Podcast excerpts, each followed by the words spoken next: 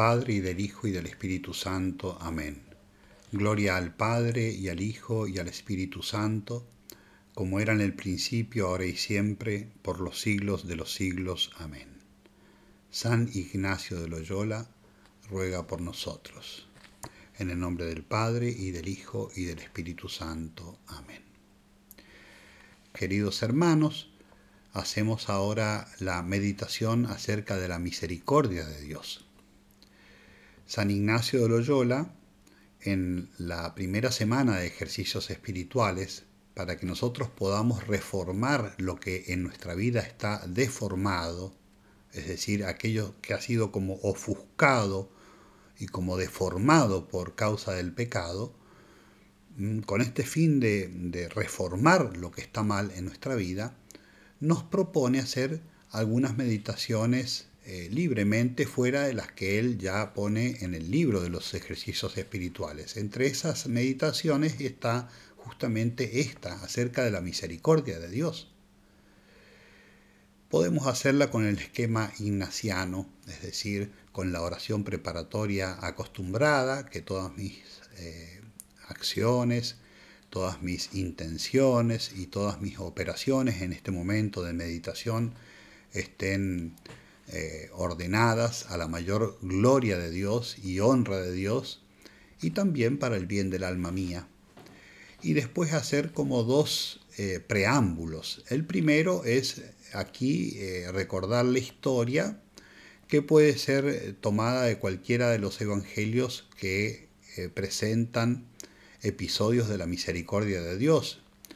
Yo les propongo, por ejemplo, el capítulo 7 de San Lucas, a partir del versículo 36 al versículo 50, Lucas 7, 36 al 50, que está ese episodio que nos cuenta San Lucas de nuestro Señor Jesucristo, que es invitado a casa de un fariseo de nombre Simón, y que estando en casa de este fariseo viene una mujer muy pecadora, pero arrepentida, que amaba a Jesús y que viene y le, le lava al Señor, a nuestro Señor Jesucristo, sus pies con las lágrimas y se los seca con sus cabellos y los perfuma a esos pies, de tal manera que le muestra un gran afecto a nuestro Señor Jesucristo y Jesús le reprocha a Simón, a este fariseo que lo estaba juzgando interiormente, como diciendo si supiese quién es esta mujer no se dejaría tocar. O sea,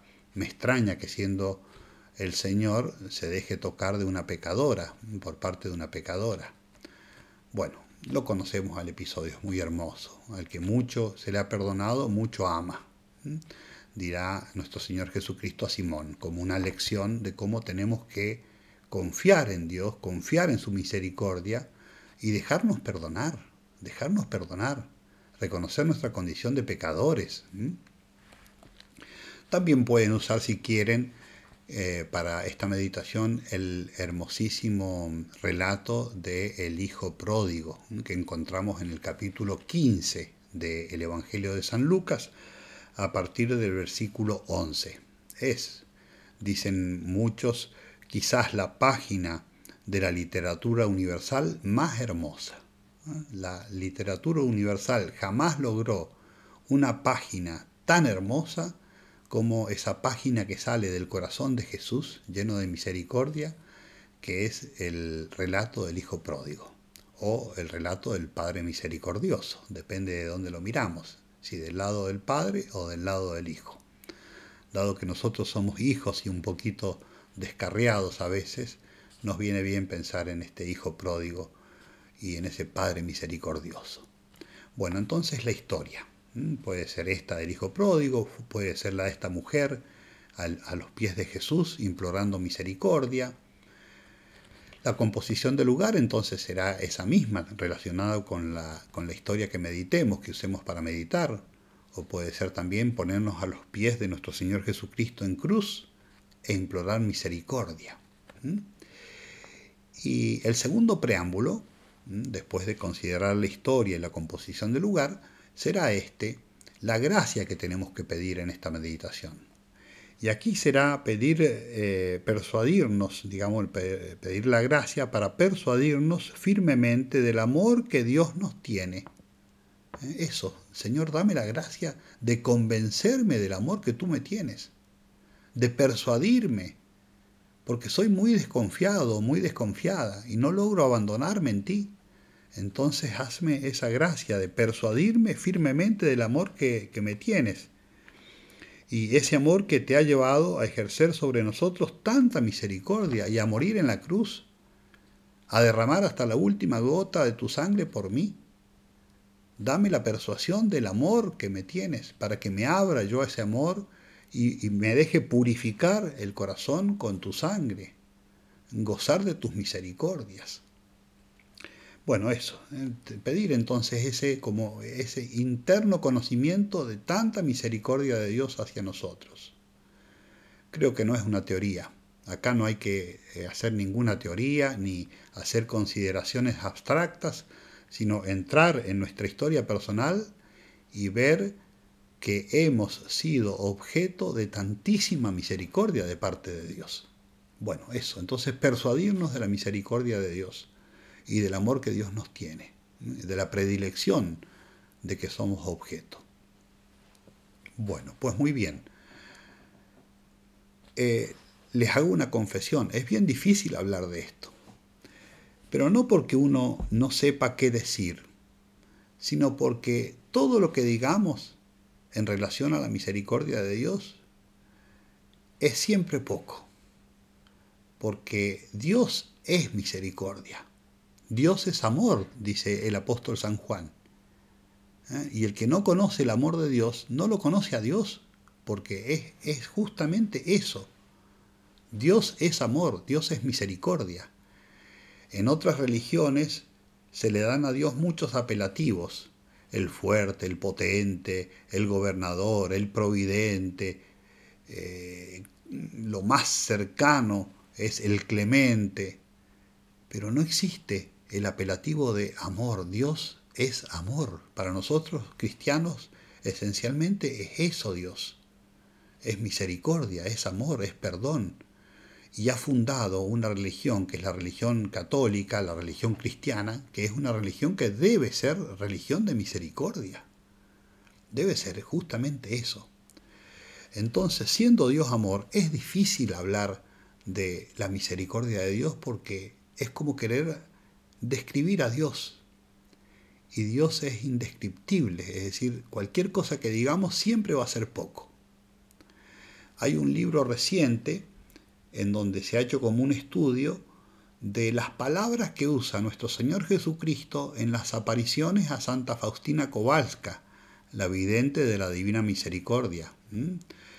Y, y a la santa, cuando Jesús tiene que hablarle de la misericordia, muestra como que no eh, hay palabras suficientes para explicar lo que es la misericordia de Dios.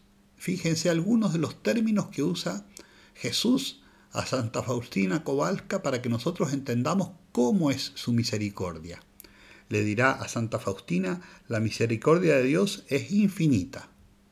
Bueno, ya lo sabemos, lo hemos escuchado muchas veces. Es infinita, no tiene fin.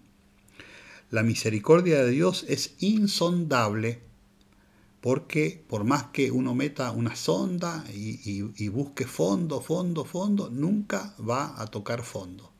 Siempre Dios está dispuesto al perdón. Siempre Dios espera el retorno del Hijo, que se ha alejado. Es insondable. La misericordia de Dios es incomparable porque no se puede comparar con nada. Cualquier comparación es siempre una pálida sombra de lo que en realidad es la misericordia de Dios. La misericordia de Dios es inagotable, no es como una fuente que después de dar, mm, no sé, mil, dos mil, cinco mil, diez mil, cien mil litros de agua, un millón de litros de agua, diez millones de litros de agua, en un momento se seca y se agota, como tantas fuentes en esta tierra. La fuente de la misericordia de Dios es inagotable, no se seca nunca. Es inexpresable, es decir, no hay cómo manifestarla. es impenetrable, le dice Jesús a Santa Faustina, es impenetrable porque es misteriosa, es inescrutable. La misericordia de Dios es ilimitada, es decir, no tiene límites, no tiene márgenes eh, que la contengan. La misericordia de Dios es inconmensurable, es decir, sin alguna medida. La misericordia de Dios es inimaginable. Miren que se han hecho film y películas eh, con tanta fantasía, con tanta creatividad, con tanta imaginativa, pero por, por más imaginación y por más fantasía que tengamos, es inimaginable. Todo lo que podamos imaginar de grande acerca de la misericordia de Dios es infinitamente más, porque es inimaginable. Es inconcebible. ¿eh? No nos entra en la mente nuestra. No puede, no puede la mente nuestra abarcar, ¿eh? abrazar completamente lo que es la misericordia de Dios. Apenas si entendemos un, pedacito, un, un pequeño aspecto de lo que es la misericordia de Dios hacia nosotros, que somos pecadores. La misericordia de Dios es inamovible, es decir, no cambia. Yo soy Dios y no cambio. Y Él siempre nos está esperando, siempre está dispuesto al perdón. No hay pecador, por más grande que sea, eh, por más inmenso que sean sus pecados, por más innumerables que sea el número de sus pecados, que no sea abrazado y acogido por la misericordia de Dios. ¿eh? No cambia, yo soy Dios y no cambio. Siempre espero al pecador, siempre espero el regreso del Hijo pródigo. La misericordia de Dios es sin paragón y sin límites, inescrutable. Bueno, y tantos otros términos. Esto para decirles que es un tema enorme, amplísimo. Pero bueno, cada uno haga con mucha libertad esta, esta meditación. Yo les propongo algunos puntos que pueden serles de ayuda, como por ejemplo eh, entender cómo Jesús nos habla a lo largo del Evangelio eh, insistentemente del tema de la misericordia. Es decir, cómo en la predicación de Jesús se hace presente una y otra vez el tema de la misericordia, para que nosotros nos convenzamos de que Dios es misericordioso. Entonces ver la, misericordia de Dios en la prédica que nos hace nuestro Señor Jesucristo. ¿eh? Como por ejemplo cuando nos habla de la oveja extraviada. ¿Eh? ¿Quién de, de vosotros, dice nuestro Señor Jesucristo, teniendo una oveja que se le ha perdido, entre cien ovejas, una se pierde, ¿quién de vosotros no deja a las 99 y va a buscar la oveja perdida y hasta que la encuentra y la carga sobre sus hombros y vuelve a, su casa, mete el, redil en su lugar y, festeja eh, con los otros pastores, con las otras personas, hagamos fiesta porque esta oveja que se, ido, se había perdido, que se había extraviado, ha vuelto al redil. ¿Quién de vosotros no hace eso? Dice nuestro Señor Jesucristo. Yo creo que, que casi nadie hace eso. Es decir, poner a riesgo 99 ovejas por una rebelde ¿eh? que se ha descarriado, más bien lo normal es poner al seguro estas 99 y después si tengo tiempo, si hay ocasión, veo de buscarla a la oveja, si se hace de noche, bueno, mañana la, la seguiré buscando. Pero no, no es la lógica de Dios. Dios quiere a toda costa salvar la oveja perdida, la oveja extraviada. Entonces esa parábola hermosísima de la oveja extraviada, ¿eh? Lucas 15, versículo 1 al séptimo. La eh, parábola de la dracma perdida, capítulo 15 de San Lucas, versículo 8 al 10. 8, 9 y 10, esa mujer que se le pierde una monedita de no tanto valor, pero para la mujer era algo muy valioso y da vuelta a la casa, la ilumina, la limpia, hasta que encuentra la, dracma, ¿eh? la, moneda que se le había perdido. Y cuando la encuentra, llama a todas las vecinas, hace fiesta, está alegre, porque Dios no es que perdona eh, digamos así, y, está triste en perdonar, como diciendo, bueno, te perdono, eh, te perdono, como, como solemos hacer nosotros, que sí, perdonamos, pero no sé hasta dónde perdonamos, hasta dónde nuestro corazón busca de olvidarse de la ofensa, la ofensa que recibió. Dios no es así, Dios perdona y perdona con alegría. Por eso prima la alegría en ese pastor que encuentra la oveja extraviada. Prima la alegría en esta mujer que vuelve a encontrar la moneda perdida. Prima la alegría en el papá del hijo pródigo. No es que está a echarle en cara, vos te has este, extraviado, has pecado, mira cómo vienes a, presentarte a tu padre, eh, ¿cómo, cómo, cómo, te atreves a presentar. Al contrario, no lo deja ni siquiera acusarse al hijo. Estaba tan deseoso del retorno del hijo a su casa que hace fiesta el padre, hace fiesta. ¿Eh? La parábola del hijo pródigo, Lucas 15, 11 al 32. La parábola del buen samaritano, capítulo 10 de San Lucas, que es el apóstol, eh, San Lucas es el, digamos, el evangelista de la misericordia, ¿no? En él encontramos mucho más eh, viva la referencia a la misericordia de Dios. Capítulo 10 de San Lucas, versículo 25 al 37. Ese, buen samaritano que es una imagen de Cristo. Él es el buen samaritano.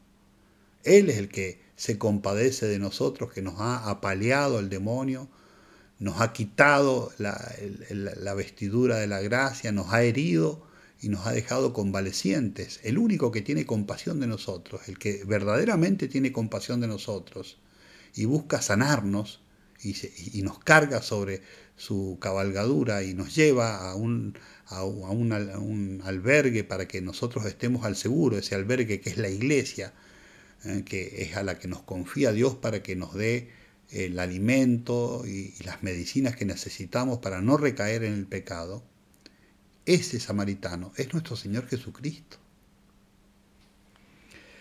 La imagen eh, de nuestro Señor Jesucristo, mm, por ejemplo, en la eh, acogida que hace a San Pedro, después de haberlo negado.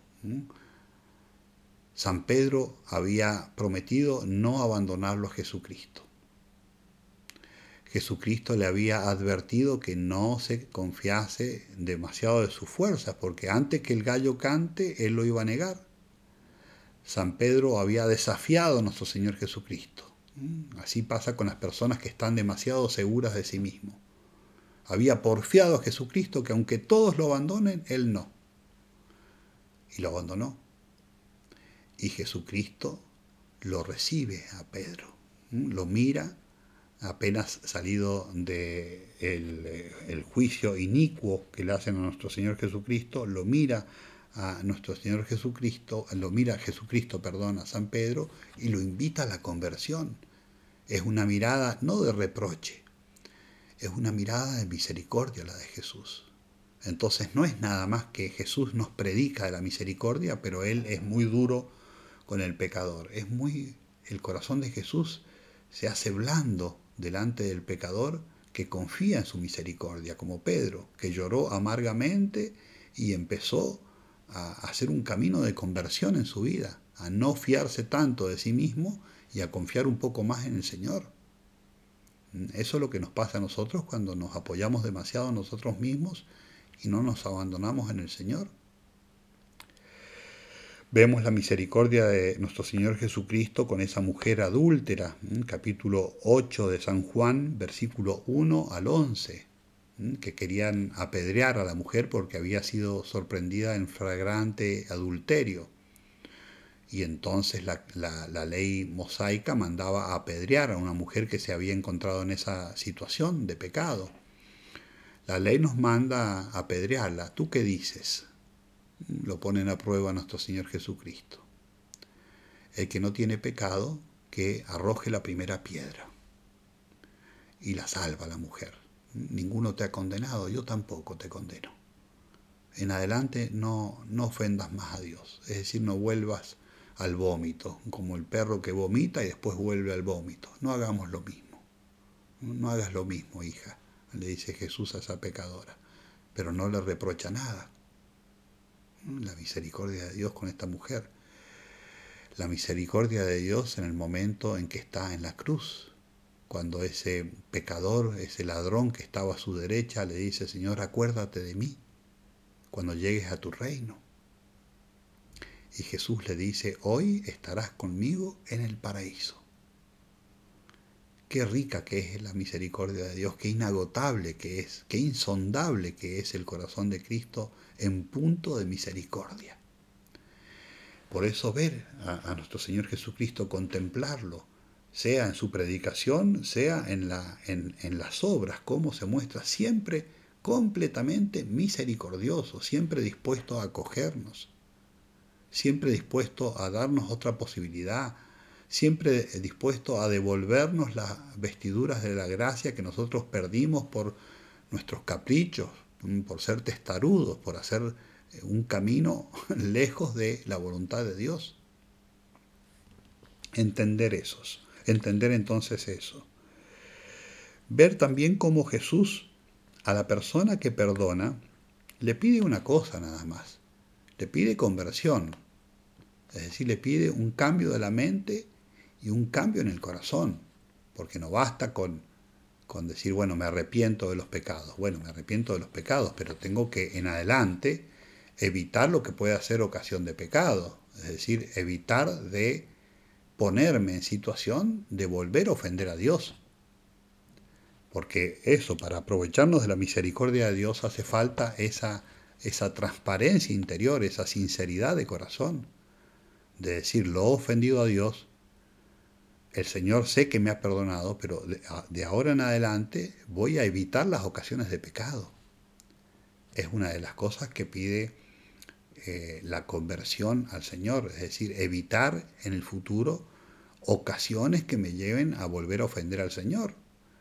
No somos impecables, no es que yo me arrepiento de corazón y ya sé que nunca más lo voy a ofender a Dios. Probablemente nuestra debilidad haga que lo volvamos a ofender. Pero lo que Dios me pide en este momento en que me está ofreciendo tan abundantemente su misericordia, lo que Dios me pide es esto, es que le prometa que voy a poner los medios para alejarme de la ocasión de pecado. No basta con que diga no quiero nunca más pecar, sino que hace falta que ponga por obra el alejarme, el cortar con lo que es ocasión de pecado, una amistad, el uso de un instrumento como puede ser el Internet. Es un instrumento que puede ser bien usado o que tantas veces es pésimamente usado. Pensemos una persona, por ejemplo, que tiene adicciones por el mal uso del Internet. Tiene que cortar con eso, tiene que evitar toda ocasión de pecado. O la, la compañía de una persona que la lleva a pecar, por ejemplo, a blasfemar, por ejemplo, a robar, por ejemplo, a murmurar, a mentir. O a ofender la pureza del cuerpo y del alma, entonces evidentemente que no basta con decir estoy arrepentido, sino que hay que evitar las ocasiones de pecado. Y una última cosa, hay que buscar de reparar, hay que buscar de reparar, como ese publicano en cuya casa entra nuestro Señor Jesucristo, y promete devolver lo que había robado y hacer, además de, restituir lo que había robado, lo que había adquirido injustamente, eh, haciendo daño al prójimo por esa ambición, esa avidez de, bienes terrenos, lo primero que hay que hacer es restituir, es decir, reparar el mal que uno ha hecho, o por ejemplo, si uno ha calumniado, tiene el deber grave de decir la verdad para restituirle la buena fama a la persona que uno ha calumniado.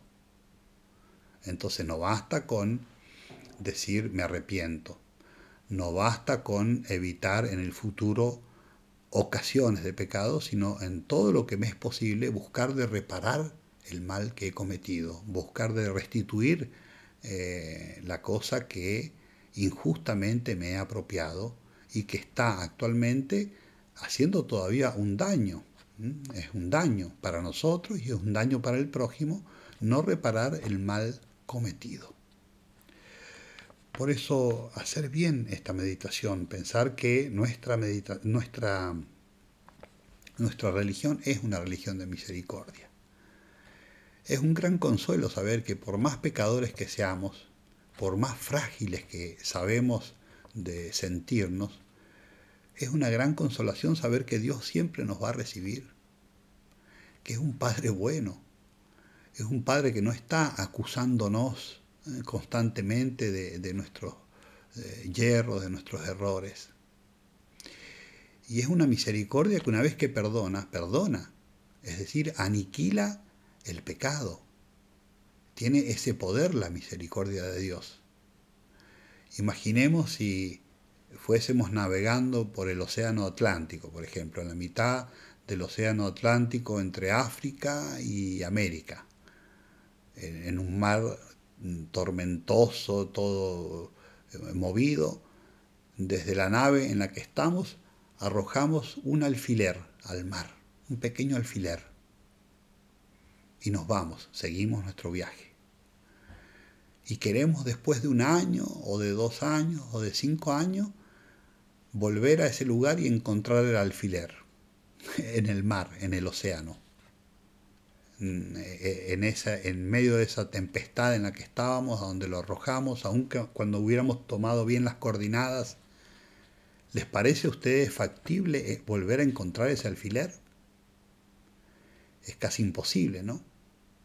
Bueno, es mucho más fácil encontrar ese alfiler arrojado en el océano que encontrar los pecados que le confiamos a Dios y que Dios destruyó con su infinita misericordia. Porque Dios aniquila el pecado.